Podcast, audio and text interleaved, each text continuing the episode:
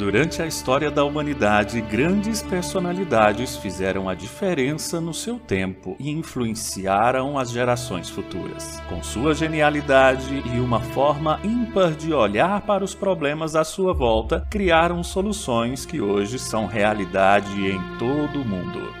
Grandes mentes que deixaram o seu legado para sempre em nossa história.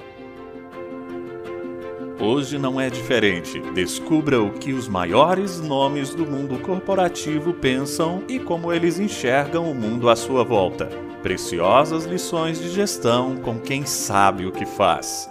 Assista ao programa Mentes que Brilham Os Segredos dos CEOs. Toda segunda-feira, às 11 da manhã, em youtube.com/barra Mentes que Brilham.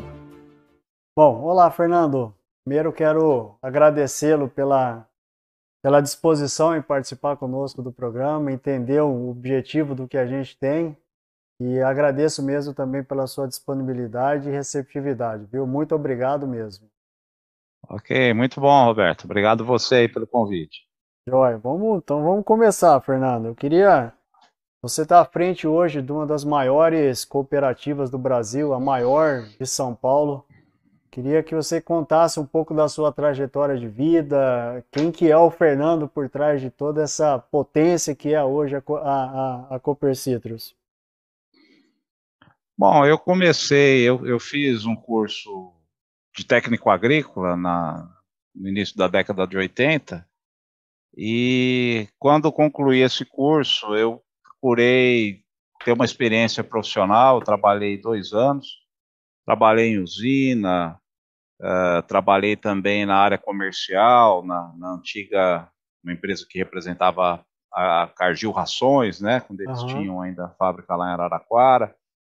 Depois tive uma experiência também como professor num projeto de iniciação à agricultura, um projeto do governo do estado de São Paulo que procurava proporcionar para as crianças do primário alguma experiência com horticultura, jardinagem, iniciação à agricultura. E depois desses dois anos fui cursar, então, engenharia agrícola na Universidade Federal de Lavras. Eh, na época era Escola Superior de Agricultura de Lavras. Uhum. Entrei em 89, concluí o curso de engenharia agrícola. Assim que saí do curso, já fui ocupar a posição. Uh, fundei a empresa Júnior, né, junto com, com três colegas uh, da, da Escola Superior de Agricultura de Lavras, foi uma iniciativa importante, na época não, não tinha ainda, como tem hoje, né, uma importância muito grande, empresa júnior, que faz com que os estudantes universitários tenham uma vivência já com empresas, procurem uh, desenvolver projetos. Nós tínhamos, na época, a colaboração até dos, dos professores que nos orientavam, né? E quando eu deixei a faculdade, então, em 94, eu fui trabalhar na Valmet Tratores, né? Que hoje é, é, é a Valtra Tratores. Uhum. fiquei lá na época que comecei lá, era ainda uma empresa do governo da Finlândia, né? Era uma empresa estatal. Ela veio num processo de privatização, passei por todas as mudanças que tiveram lá, Valtra Valmet, depois teve só Valtra, saí em 2001, onde fui trabalhar no Grupo Jacto, que é um grupo que tem uhum. uh, indústrias lá em Pompeia, no interior aqui de São Paulo. Família Nishimura, naquela época ainda a família Nishimura estava à frente né, da execução, hoje eles implementaram modelo de governança, profissionalizaram a gestão. Tive a felicidade de conhecer e conviver com o seu Suji Nishimura, na época era o, Shiro Nishimura era o presidente, né? Então, uma excelente oportunidade de aprendizado, de conhecer de fato os valores japoneses que são tão importantes, né? Isso me ajudou muito na minha formação também. Fiquei três anos lá, depois vim para Cooper Citrus em 2004, já no final do ano, dezembro. E estou até hoje aqui. Cheguei aqui, ocupei uma, uma posição na área de máquinas, que foi onde minha, minha carreira se iniciou, né, depois da universidade. E aí fui para o marketing, desenvolvi aqui o modelo de CRM, de gestão de carteira de clientes, assumi depois posição de diretor de marketing, uh, comecei a entender um pouco o mercado de insumos também, como é que funcionava, que aqui a uh, Copercitos tem um pilar muito forte dos insumos do custeio agrícola, uh, depois ocupei por dois anos a cadeira de diretor financeiro, e agora vai fazer três anos que eu uh, sou o CEO da cooperativa. Nós fizemos aqui um, um, modelo de governança, foi a primeira cooperativa de produção agrícola do Brasil né, a fazer esse movimento. Então, hoje existe um conselho de administração com papéis bem definidos e uma diretoria executiva da qual eu sou o CEO. Ah, legal, Fernando, legal. E durante todo esse processo, Fernando, de, de transformação, de acompanhamento, de constituição da empresa, provavelmente você se deparou aí com grandes desafios, grandes barreiras até é, é, em termos de crescimento. É, como é que isso foi para você? Como é que você enxergava esse, essas dificuldades e esses desafios? Bom, é, eu sempre, sempre que alguém, eu converso muito com os colaboradores, eu até procuro sempre orientar, né, no sentido de como as pessoas podem desenvolver a carreira. Às vezes vem aqui um colaborador que está começando, eu, eu, eu, dou muita abertura para que uh, a gente tenha sempre conversas, dedico até um tempo da minha agenda para isso. Uhum. Uh, eu falo que uma coisa importante é fazer além do que se espera que você faça. Então, eu sempre apesar de, de, por exemplo, ocupar posição na área de máquinas, eu sempre quis entender como a cooperativa funcionava como um todo, como funcionava a área de insumos, a área de assistência. Uh, a gente tinha aqui uma assistência daquela tradicional, né, assistência no departamento técnico, agronômico, e uma das iniciativas que eu tive foi propor, então, a criação de uma área de agricultura de precisão que não existia.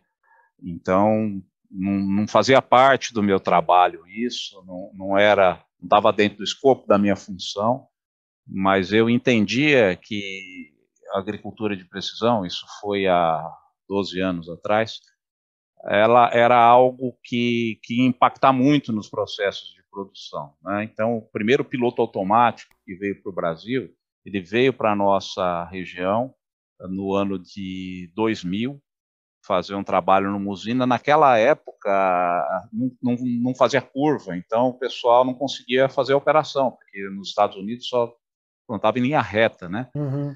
É, então já foi o primeiro desafio, e a partir daí eu comecei a entender isso também. Então, uma das coisas eu sempre coloquei isso: a gente precisa uh, fazer mais do que se espera. E o segundo ponto muito importante é entender como o seu trabalho uh, impacta no resultado total da empresa. Né? Não adianta você uh, ficar ali, não, isso não é comigo, a minha atribuição termina aqui.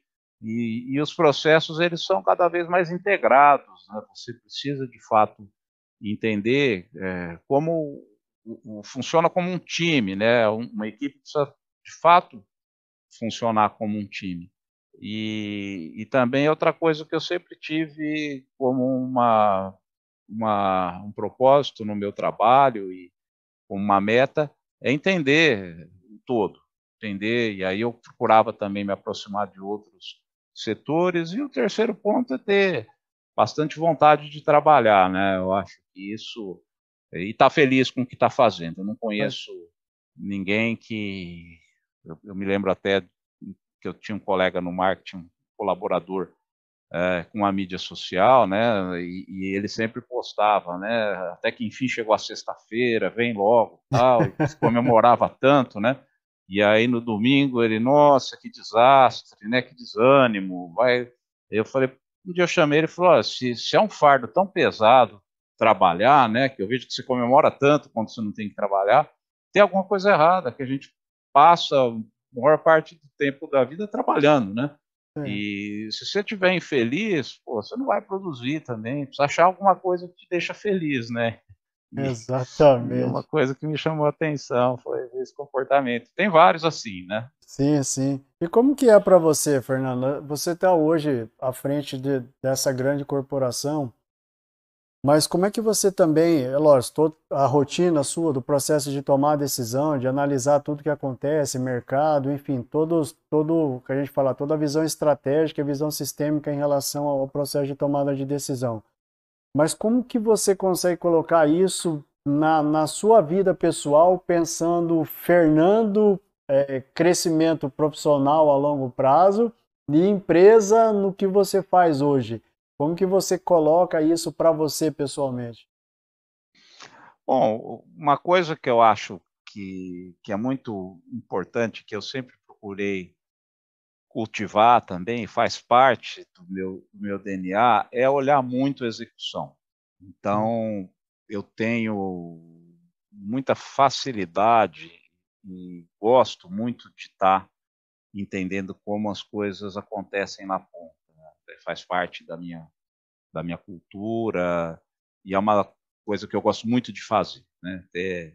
Quando eu faço reunião, às vezes, com a equipe técnica, equipe técnica comercial, é, e eu vejo, às vezes, que algum profissional uh, não tem cumprimento de agenda com os clientes, né? Eu, eu falo, olha, pois, se eu pudesse, uma das coisas que eu mais gosto de fazer é em cliente, entender a operação, é, e você ter a felicidade de ter essa como sua principal atividade, né? Então, é tão, tão importante numa atividade agrícola você estar tá cumprindo esse papel, porque nós temos aqui mais de 80% do nosso quadro de, de 38 mil cooperados são produtores de média e pequena escala.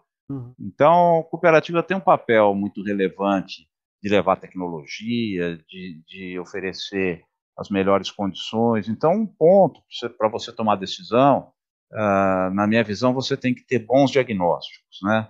Quando você faz um paralelo, por exemplo, com a medicina, eu sempre considero um, médico bom aquele que sabe diagnosticar. Né? Depois que você fez o bom diagnóstico, você vai procurar as ferramentas para poder propor uma solução. Né? Uhum. E aí depois é, ter realmente uma estrutura. Você você tem é, três principais pilares né, para suportar uma estratégia: é, processo, tecnologia e pessoas. Né? Então, uhum. eu coloco lá no processo essa questão do diagnóstico, faz parte do processo. Tecnologia são as ferramentas que vão te dar condições de propor uma solução e as pessoas, principalmente para calibrar, para definir estratégia, sendo na ponta, uh, tem muita dificuldade de ajustar. Né? E, então eu sempre tenho como. Nesse processo que você passou e tem passado e ainda vai passar. Bom, a gente que, que, que mora aqui no interior, né? Você está aí no Mato Grosso também, nós temos uma vantagem muito grande que agora com a pandemia perdeu, acabou perdendo um pouco essas referências, né? Uhum, a gente faz uhum. home office e tudo. Mas eu gasto 10 minutos para chegar em casa. Estou ah, aqui em Bebedouro. É, se, se, sem trânsito, eu gasto cinco. Quando eu pego o semáforo aberto, eu tenho dois semáforos aqui. Se eu pegar os dois abertos no caminho para minha casa, se eu pegar os dois abertos, eu gasto cinco.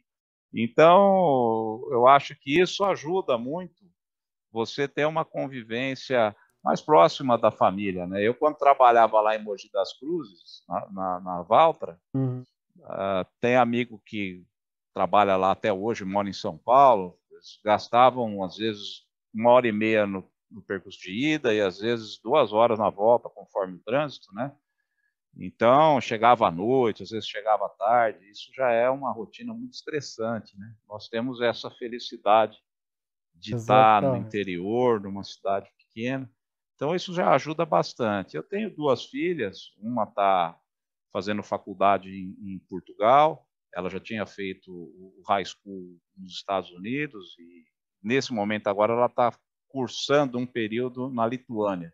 Eles têm lá um programa de intercâmbio com universidades europeias e ela começou a fazer lá, lá em Kaunas, que é uma das grandes cidades, ela tem duas grandes cidades, né, Vilnius e Kaunas, é, e ela quis ir lá para a Lituânia também por uma razão que a, que a minha avó ela veio na Segunda Guerra, mãe do meu pai, uh, lá da Litônia, com 20 anos.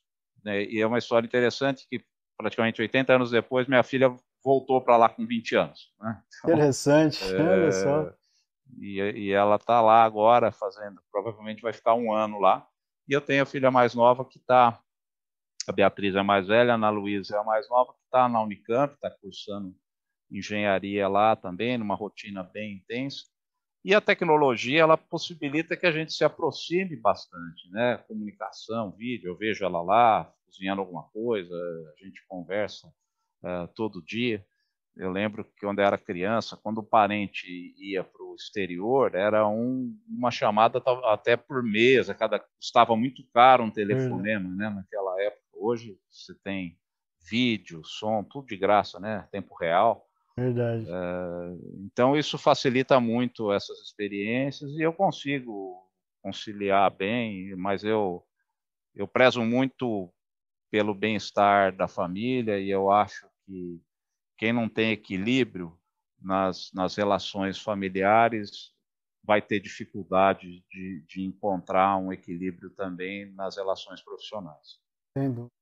Como é, como é que você consegue hoje, Fernando, conciliar essa, essa balança hoje entre o mundo corporativo e o mundo familiar, sabendo que os dois são, são importantes, né? lógico, dada a sua relevância. Como é que você consegue coordenar isso hoje? Ah, eu acho que é muito importante você fazer a gestão do seu tempo, né? A gente tem feito aqui umas avaliações 360 na cooperativa, é um projeto novo aqui, com, com consultores especializados, tem dado e recebido alguns feedbacks, e é muito importante, duas coisas são muito importantes, né, hoje, você cuidar do seu emocional e administrar bem o tempo, uma coisa está relacionada à outra, né, então, eu, por exemplo, funciono muito bem de, de manhãzinha, eu gosto de acordar muito cedo, então eu chego aqui às vezes seis, seis e dez, e começo a organizar minhas coisas, eu marco reuniões às vezes sete horas com o time, o pessoal também já está acostumado. Agora, quando dá cinco e meia, seis horas da tarde, eu já procuro não tomar, fazer reuniões que tenho que tomar muita decisão, pensar, porque aí já já meu rendimento já começa a cair, minha concentração. E aí eu vou para casa, procuro fazer uma caminhada, minha, minha esposa me acompanha muitas vezes, gosto de ir também na academia, gosto de dar uma corridinha curta de vez em quando. Então, assim, é, é tudo é equilíbrio e é fazer a gestão do tempo, né? Disciplinar a equipe, é para que a gente realmente tenha foco nas coisas com produtividade. Sempre dá, né? É só criar disciplina e, é importante. Eu fui há cinco anos, eu tive em reuniões lá no Japão com, com acionistas aí de, de empresas que estão aqui no Brasil. E uma coisa que me chamou a atenção lá é que tudo tem horário para terminar, né? Aqui, Malemar tem horário para começar no Brasil. Né? Verdade, gente, verdade. É, e, e, a gente às vezes se estende muito em reuniões aqui, né? E lá não, lá antes de começar a reunião, já defini, ó, vai terminar. Então, se não tocar o assunto até essa hora, não vai ter oportunidade. Isso acaba nos disciplinando, né? E isso eu tenho procurado também implementar na minha rotina aqui para que a gente seja mais produtivo. Que legal, Fernando, que legal. E quando a gente fala de, de valores, Fernando, quais são os valores hoje que te norteiam, que, que são referência para você e que você tem trazido ao longo da sua vida e também procura passar isso para as outras pessoas? Bom, um valor muito forte, né, que eu sempre tive e reforcei na minha carreira profissional, por onde eu passei, é honrar compromissos. Eu considero que isso é um, é um ponto fundamental, tanto na vida pessoal como na vida profissional, porque quando a gente fala de estabelecer relação de confiança, é, de ter realmente uma, uma conduta, né, uma ética, eu entendo que honrar os compromissos é algo muito forte, porque não, não é só a questão de negócio, né, de honrar uhum. compromisso em negócio, são seus compromissos mesmo, seus princípios, aquilo que você tem como, como fundamento, aquilo que você desenvolve como sendo algo de senso de justiça. E então eu procuro sempre entender, visitar toda vez meus compromissos, né, e procurar uh, honrá-los. Então eu, eu acho que esse é um ponto uh, muito forte. E um outro ponto é você ter a humildade para perceber que você não consegue se desenvolver sozinho. Reconhecer as pessoas que estão com você, reconhecer quem te ajuda, reconhecer, é, no nosso caso, né, os cooperados, que, que, são o principal propósito da cooperativa, de atender, reconhecer todos os stakeholders que nos ajudam nesse propósito. Então, são essas duas coisas que eu acho fundamentais, né? Ter, ter bons compromissos, honrá-los e, e, reconhecer que você sozinho não vai a lugar algum. Né? Legal. Fernando, tem, tem uma parte que a gente fala no processo de tomada de decisão, algumas coisas você já até, até frisou. É, hoje nós estamos nesse mundo corporativo nosso, onde nós temos à disposição todo o processo de tecnologia. E às vezes até a tomada de decisão nossa se baseia em números, informações que, que os relatórios, toda a parte gerencial nos fornece para tomar a decisão. Mas existe um fator que é o fator da intuição, aquilo que muitas vezes a gente traduz aí como feeling. É, é, como é que funciona isso para você? Você consegue aplicar isso no seu dia a dia? É, como que funciona? É, como é que você é, equilibra isso e se realmente aplica na, no, nos seus processos, nos seus relacionamentos e no direcionamento também da empresa? que eu acho que ajuda muito a desenvolver isso, Roberto, é você montar um time, né? Eu tenho aqui um time que eu chamo de grupo, grupo gestor. São 12 profissionais, então é interessante que eu tenho é, ligado a, diretamente a, a, reportando a mim, eu tenho coordenador, eu tenho uma coordenadora de comunicação, eu tenho gerente, um gerente de planejamento é, de mercado, tenho superintendentes, e tenho diretores. Então são, são quatro níveis hierárquicos, né? Reportam diretamente para mim.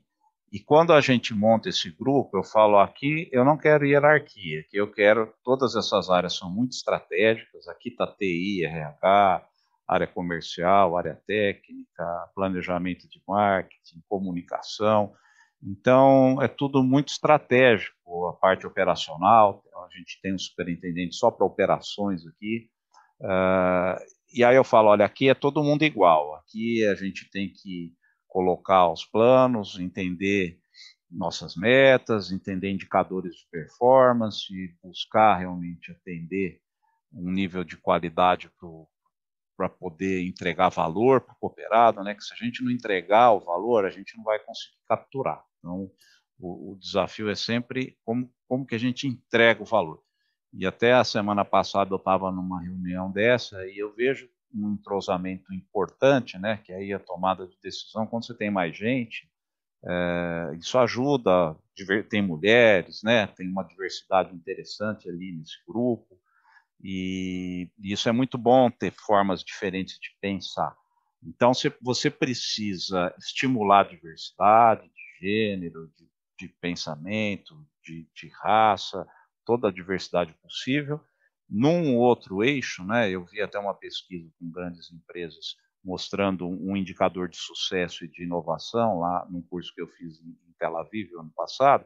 Então, num eixo é a diversidade, no outro eixo é alinhamento com valores e propósitos, né, que aí tem a ver com a cultura que você cria na empresa.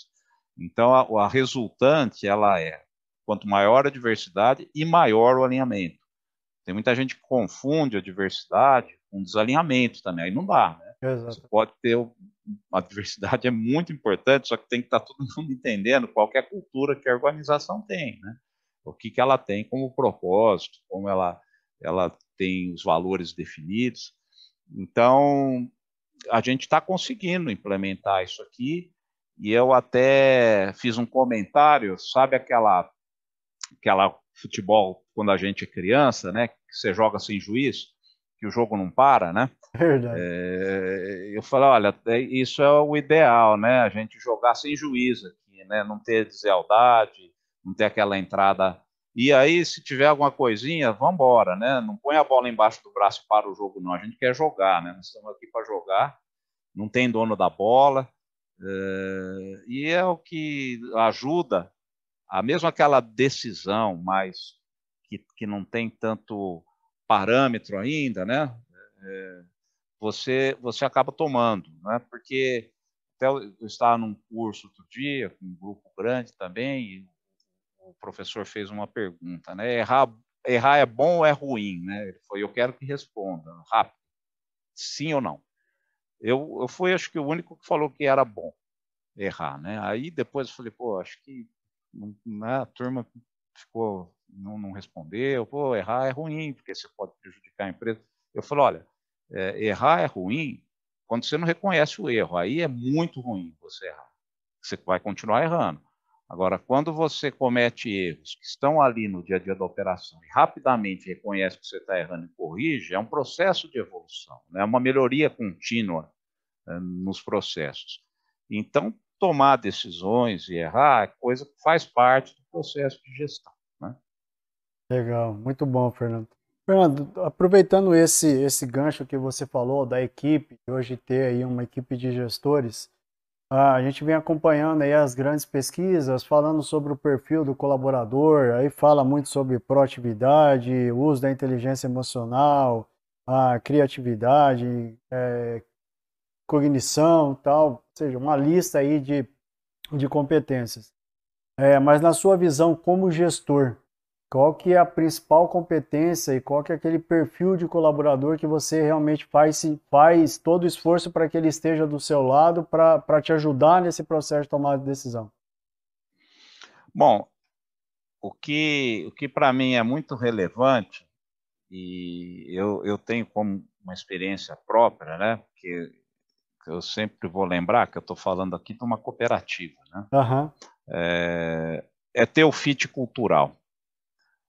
Então, eu fiz, acompanhei pessoalmente três processos de seleção aqui para executivos recentes, com uma empresa aí de ponta, se levam, uh, que uh, trouxe muitas boas opções, com habilidades, com competências importantes para a função, mas o que decidiu foi realmente entender o fit com a cultura da cooperativa. Que isso, isso é muito forte. Não adianta você trazer um profissional com muita competência, mas que, que não tenha uma visão cooperativista. Uhum. Né? Como é que eu vou saber se eu nunca trabalhei numa cooperativa? A gente percebe cooperar, uh, ter esses propósitos cooperativistas, eles estão em todo lugar. Você não precisa trabalhar numa cooperativa para ter esse tipo de comportamento ou desenvolver essa cultura. E então eu acho muito importante num, num processo de seleção e até para que o profissional tenha sucesso dentro da empresa, ele ter esse alinhamento muito forte com a cultura da, da empresa que ele está. E isso, quando a gente fala de cultura, né, só relembrando, cultura são aquelas, aquelas coisas que acontecem no dia a dia, né? aquelas atitudes, as coisas que as pessoas fazem é, frequentemente. Então, nós fizemos um esforço bastante grande de, de deixar bem claro um código de conduta aqui, um, trouxemos especialistas, criamos regras de, de compliance, abrimos um canal externo né, de ética, de comunicação, para que cada vez mais todos possam se comunicar, até anonimamente, para que esteja muito claro, não só para os colaboradores, como para os cooperados, é, como que a cooperativa se comporta e qual é a linha de governança que a gente adotou aqui. Legal. Fernando, existe um outro fator que é aquela que a gente fala assim de ter um modelo de gestão. Existe o platô, que a gente fala do tamanho da estrutura da empresa, e depois a questão do modelo de gestão, que hoje fala-se muito na questão de gestão por propósito, por resultado, uhum. meritocracia, democracia, assim, assim, enfim, cada ano, cada tempo que passa vai surgindo um modelo. Tá? Hum. Qual que é o modelo na sua concepção que seria o ideal e que você aplica, confia e que isso dá resultado no desenvolvimento da equipe e da empresa como um todo? Bom, eu tenho acompanhado vários. Eu, eu, eu, uma coisa que eu gosto de fazer é participar de cursos de pequena duração, mas com muita qualidade. Então, eu sempre procuro fazer. É, hoje de manhã mesmo estava complementando mais um módulo aí do IBGC. Eu estou fazendo um curso sobre governança, sobre, ah. sobre conselho. E eu sempre procuro tirar, né, algumas coisas, uh, mensagens que eu já aplico no mesmo dia. Eu sempre anoto alguma coisa. Então, se eu fizer um curso vier com duas, três práticas que eu acho interessante, já valeu o tempo que eu, que eu investi nessa palestra ou, ou nessa capacitação. Então, eu, há um ano e meio atrás, dois anos, eu tive contato com um conceito educacional, né, que algumas instituições estão fazendo, que é aquele conceito maker, né, que é aprender uhum. fazendo, né? Isso, eu sei que tem algumas escolas do Canadá que fazem isso, a Fundação Suji Nishimura lá da FATEC está implementando isso também. Aqui nós estamos com a nossa fundação já oferecendo um curso da FATEC para o ano que vem do, do, Big Data do Agro, que é espelho lá da Fundação Nishimura, né?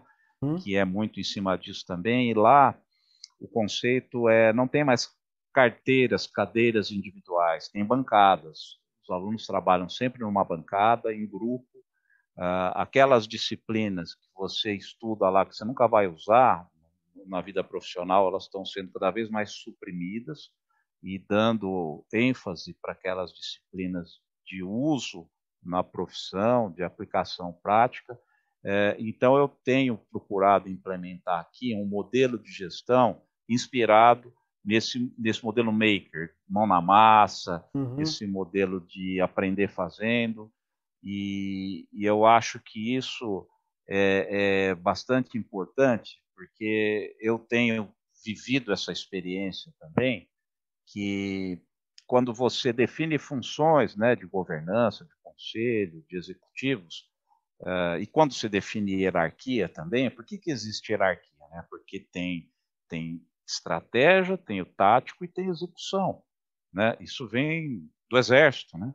Uhum. Alguém executa, alguém faz o tático e alguém faz o estratégico. Então, o, o futuro Uh, ele não vai, porque a tecnologia ela vai permitir uma mesma pessoa fazer tudo. E cada vez mais a parte estratégica ela precisa ter muito alinhamento com a execução. Uh, eu falo aqui o seguinte: uma, uma estratégia perfeita com uma execução ruim pode não te entregar bons resultados. Agora, uma estratégia que tem gaps com uma excelente execução, te entrega bons resultados. E, e aí a diferença para mim está aí, como que você engaja a equipe, como que você alinha a cultura da organização, como que você prepara as pessoas para que você faça uma boa execução do seu plano. Então eu gosto muito desse conceito maker, uh, que é muito usado já na educação, mas eu acho que se aplica nos modelos de gestão também e eu tenho, tenho procurado utilizar bastante aqui. Legal. E como é que você é, é, se sente, Fernando, é, tendo a responsabilidade de puxar toda a organização, de puxar todos os seus colaboradores na, na condução, na condição do, na condução realmente de, de resultados? É, como que é isso para você? É, como é que você se sente na questão da responsabilidade, na questão do êxito, na questão da comemoração, do engajamento, é, e saber que você é o responsável por, por, por fazer isso acontecer? Bom, primeiro a gente tem que procurar estabelecer é, boas práticas, é, oferecer boas condições, criar políticas de atratividade, de retenção, e é, faz quatro anos, três anos, nós fizemos aqui um trabalho com uma consultoria de posicionar benefício, posicionar é, salário, uh, para poder realmente manter talentos na cooperativa e atrair é, novos talentos quando necessário, como fizemos recentemente em algumas posições de executivos que vieram para cá. Né?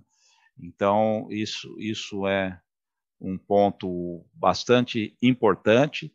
É, depois, é muito relevante, como o nosso conselho é de cooperados, entender quais são as expectativas do, dos cooperados. Né? E nós aqui, o nosso modelo, ele, ele capitaliza as sobras. É um modelo cooperativista que capitaliza as sobras em razão de realmente ter que reforçar a estrutura, reforçar o caixa, muitas vezes, para poder garantir investimentos, para poder passar, às vezes, por momentos mais turbulentos do mercado. Então, nós não entregamos as sobras no final, como algumas cooperativas fazem, é, em dinheiro para o produtor. E aí o desafio nosso, o que, que é? Entregar o resultado na operação. Nós temos que ser mais competitivos, nós temos que oferecer serviços com tecnologia, nós temos que dar um suporte de boas práticas, e o que é cooperado da Copercitos, ele precisa ter melhores resultados no, no, no ciclo do negócio dele, né? É, então, o primeiro passo é entender quais são as expectativas dos produtores, como que a gente atende essas expectativas com o nosso orçamento, com o nosso planejamento de atendimento, uh, como a gente estrutura né, nossos, nossos custos, uh, nossas despesas, e aí eu procuro separar os grupos. Né? Então, sempre que a gente senta, a gente tem um, dois grupos, nesse grupo gestor, tem duas disciplinas, tem dois momentos. Um momento que a gente olha redução uh, de despesas e ajuste dos custos, e num outro bloco a gente olha aumento serviços e faturamento. Né? Então, são duas disciplinas que, se a gente fizer as duas terem boa performance, os resultados da cooperativa vão ser cada vez melhores. E eu gosto de separar nesse bloco de, de custos e despesas essas duas coisas, que eu acho que eu, eu tenho um entendimento que são muito diferentes. Então, eu deixo bem claro que é, despesa é aquilo que o cooperado não paga, não, não, não agrega valor para ele. Custo pode trazer um benefício. E às vezes, se, você cortar no lugar errado, você pode prejudicar o atendimento. Então, eu trabalhei em multinacional, trabalhei, foi diferença né, de, de gestão, e eu tenho uma experiência assim: empresa que tem é, visão de dono, dor de dono, corta mais despesa. Empresa que não tem dor de dono, visão de dono, corta, corta mais custos. Por é quê. Roberto? Porque normalmente os custos estão ligados a produto, a algum benefício, e as despesas estão ligadas, às vezes, a confortos pessoais. Uh, eu, eu, se você for visitar um cliente, eu com um, um, carro que custa 100 mil, e o meu concorrente for visitar um carro que custa 400 mil, eu não posso chegar para o cliente e falar assim, você tem que pagar mais caro no meu produto, porque eu ando num carro de 400 mil. Ele vai fazer, isso é problema seu, né? não é meu. É, isso é uma despesa. Né? Então, quando tem dor de dono, a tendência é cortar a despesa. E, e isso eu aprendi muito na Jacto. Tá? É, e quando você é, tanto que é uma empresa que investe enormemente em tecnologia, está lançando aí já máquinas autônomas, com robótica de ponta, já está com a agricultura 5.0 lá. E, e, eu, às vezes, viajava com o Shiro Nishimura, a gente dormia em, em, em, hotel que você pagava café da manhã à parte, às vezes, com o dono da empresa. Interessante. Então, é, e é a cultura, né? uhum. né? Mas nunca a gente aqui também não corta atendimento ao produtor, quando tem que cortar, tem que cortar em despesa.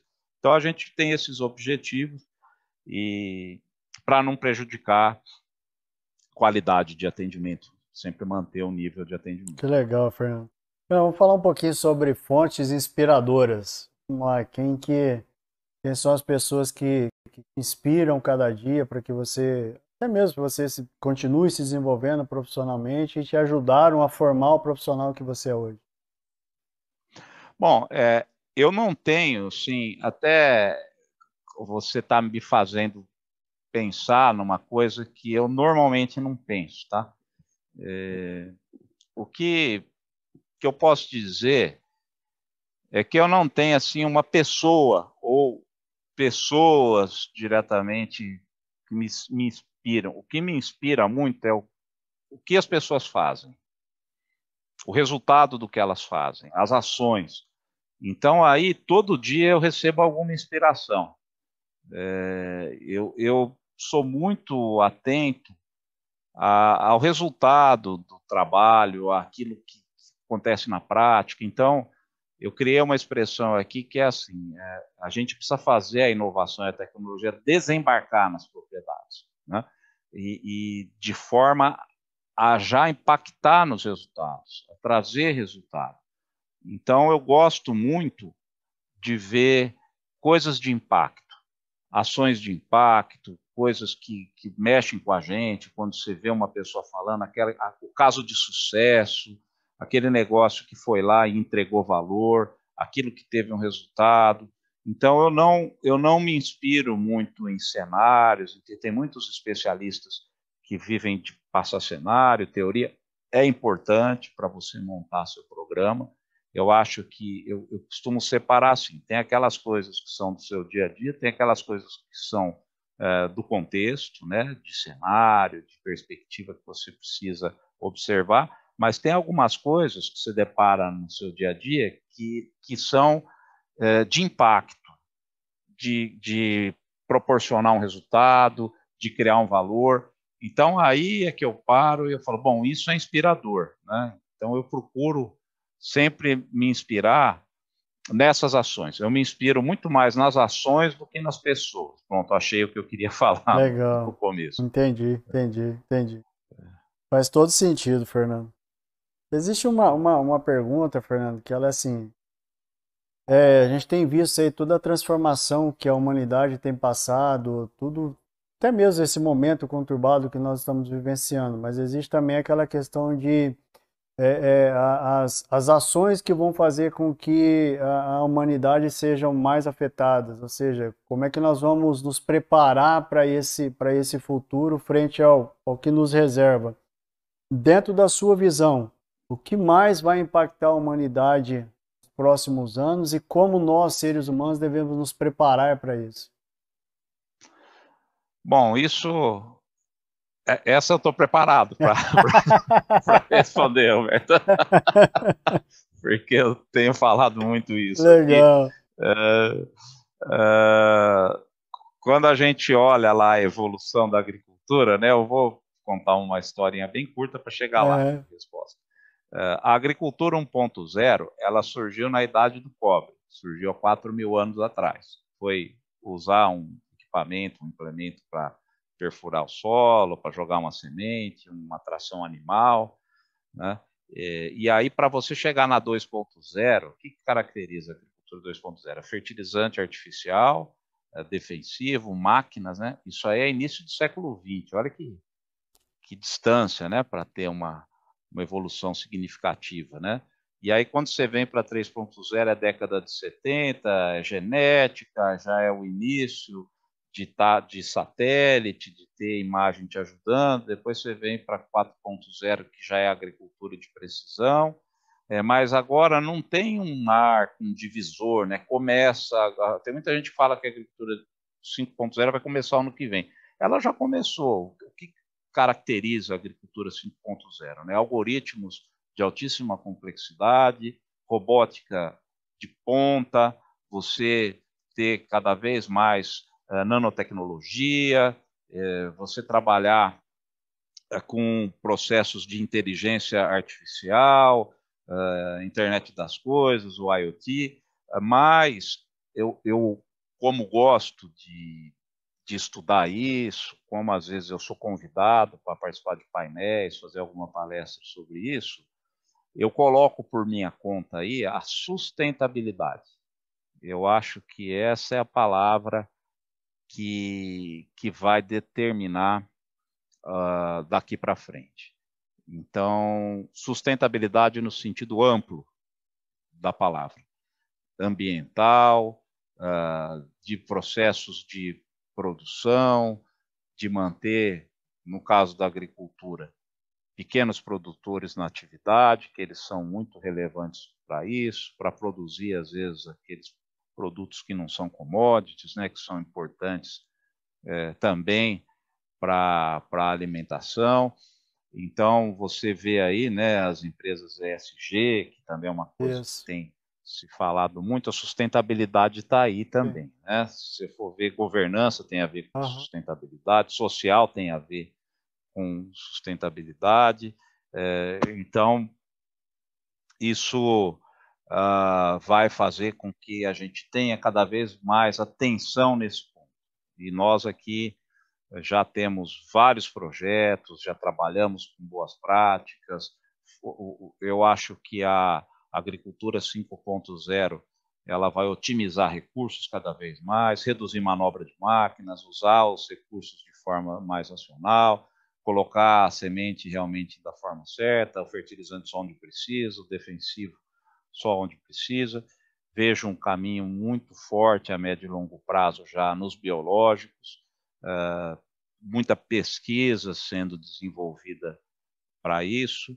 Então, é muito importante, nós que estamos aí liderando uma cooperativa com mais de 38 mil produtores, colocar esses pontos, porque não é essa questão uh, irresponsável que muitas vezes os próprios brasileiros estão fazendo, de generalizar coisas que às vezes estão mal feitas. Eu posso te dizer que os agricultores, eles são realmente muito conscientes, eles têm muito compromisso com as boas práticas, realizam boas práticas, e todas as iniciativas que a gente leva temos um programa aqui que chama Olhos d'Água, que é recuper, já recuperamos mais de 60 nascentes de água aqui na, na, região que a gente atua. Você precisa ver a alegria do produtor quando ele faz lá uma prática para recuperar uma nascente, melhora o fluxo de água num curso de água, um projeto que chama Mata Viva, que também recupera é, mata ciliar. Fomos, quando a primeira versão que teve do CAR, há quatro anos atrás, já fizemos de cara 4 mil declarações há quatro anos atrás. O produtor nos procurou para orientação. Nós temos uma legislação ambiental das mais rigorosas do mundo, o que, que mais preserva no Sim. mundo. Então, o que eu quero aproveitar também é dizer que a agricultura, ela no Brasil, ela é muito sustentável e cabe às cooperativas, às entidades, ao poder público está uh, cada vez mais comprometido com isso para dar condições para que o produtor continue nesse caminho, continue fazendo essas práticas sustentáveis, inclusive as econômicas, né, que elas são fundamentais para que as outras aconteçam. Sem dúvida, Fernando. Fernando, a última pergunta, hein? É, é, uhum. Qual é o conselho que você daria para os futuros líderes, as pessoas que é, buscam é, olhar realmente, ter pessoas como referência, pessoas como você, vendo o trabalho que você tem desenvolvido, o trabalho que você tem desempenhado. É, qual é o conselho que você deixa para esses futuros líderes? Olha, o que me deixa bastante contente de, de participar de alguns grupos, né, quer seja de cooperativas, que a gente se reúne muito com presidentes de cooperativas ou de outras empresas, que nós temos também aqui as principais empresas do agronegócio mundial, que são nossos parceiros, então sempre estamos lá com os CEOs, com, com diretores, uh, empresas também de, de, verticalização do agro, né? Uhum. E até empresas que não são do agro, mas que, que têm procurado investir no agro e, em algumas coisas da cadeia do agro também, é que tem muita gente, muita gente mesmo, com muito propósito na liderança das empresas. Então, isso é muito bom. Isso é muito bom. Não vou falar nomes aqui, porque uhum. eu vou ser justo, vou acabar esquecendo, mas você tem muita gente que está preocupado com as questões realmente sociais, está preocupado em manter o pequeno e médio produtor na atividade, que está preocupado em fazer práticas com, com governança, com sustentabilidade. Então, eu, eu encorajo muito os jovens né, uh, a entenderem isso. Às vezes as pessoas querem só empreender, né? eu até entendo também, né? mas eu tenho uma notícia que não é muito boa. O ano passado, quando eu tive lá em Tel Aviv, é um dos centros né, de inovação do mundo, uhum. uh, lá naquele momento tinha 6.800 startups que estavam lá criadas, né? E eu estive lá com o vice-reitor do, do IDC, que é uma universidade lá é, em Herzl, em Tel Aviv, e ele tinha acabado de coordenar um trabalho e ele estava mostrando que há três anos atrás, quando começou esse trabalho lá, o índice de sucesso era de 10% Olha. das startups. E em novembro do ano passado, ele estava menos que 3%. Olha isso. Então, de cada 100, duas, duas e meia vão, vão ter sucesso, né? Duas, para falar no número redondo, duas empresas vão ter sucesso de, cada 100. É, por quê? Porque eu até entendo que o jovem, às vezes, ele quer é, até por esse modelo novo educacional, né, uhum. né, que não tem tanta hierarquia, aí ele vai para uma empresa, ele se depara com hierarquia, ele fala, pô, isso aqui não, não dá, eu sou mais, quero ver a coisa acontecer e tal, e ele vai empreender, é, e às vezes se decepciona, é, tem, tem, um tsunami de soluções vindo hoje, e, e falar especificamente do agronegócio, uh, o índice de sucesso às vezes é até menor, porque como é que você vai sentir as dores no processo de plantio de soja, né, de cultivar soja, de, de colher milho? Você tem que ir para o campo, né? E aí, quando você olha os, os jovens, de um modo geral, que estão empreendendo, eles sentem mais os problemas das cidades, de alimentação, locomoção, hospedagem, etc. E as soluções sempre vêm mais nesse sentido, comunicação, né? É, e aí a, a, agricultura, ela precisa de gente lá na ponta, tomar às vezes o sol lá, pôr uma botina, comer um pouco de poeira. Hum. É, e isso você precisa de gente com propósito para fazer isso. E muitas vezes tem várias oportunidades aí dentro de empresas, né? Você pode seguir uma carreira, virar um executivo, o que é muito bom também, né? Então, fica aqui como uma palavra de, de incentivo. Uh, considerem trabalhar numa empresa, seguir um processo de seleção, construir uma carreira dentro de uma empresa, porque se todos decidirem empreender, criar seu próprio negócio, o mercado já está saturado e vai causar muita frustração também. Então, é óbvio, precisamos de jovens criando seus próprios negócios, empreendendo com empresas próprias, né? Mas vamos procurar empreender também em empresas que estão aí, tradicionais, na fazenda do pai, em organizações que já existem, porque esse empreendedorismo ele vai trazer um resultado às vezes muito mais rápido Sem dúvida. e mais forte. Né? Isso, isso me faz lembrar um livro, Fernando, intitulado O Mito do Empreendedor. Não sei se você já teve a oportunidade de ler. Ele, não, não, não. Ele, ele mostra justamente essa outra face que você está colocando, que é o mito mesmo que existe por trás do empreendedorismo. Como que é realmente a vida do empreendedor, os desafios que fazem com que muitos desistam no caminho e cheguem a esse, esse fator que você colocou. Muito interessante, chama o mito do empreendedor. Muito bacana. Vou, vou procurar. É. Mas eu acho que empreender não é só você ter seu próprio negócio, Sem montar dúvida. sua própria empresa. Você pode empreender junto com o seu pai, né? Exato. Aquele que é produtor, que o filho está trazendo novas ideias. E você pode também seguir aquela carreira tradicional de uma empresa, de uma multinacional, de uma cooperativa. Tem muita oportunidade aí. É verdade, faz todo sentido. Gente, esse é o Fernando. Tive o maior prazer em bater esse papo. Fala assim, me Cada, cada, cada programa, é, cada pessoa fantástica igual ele, assim, a gente aprende muito isso, isso nos enriquece intelectualmente. Eu agradeço mesmo, Fernando. Muito obrigado pela, pela disponibilidade, pelo carinho, pela atenção. É uma honra para nós mesmos esse momento de, de podermos aprender um pouco mais com vocês, viu?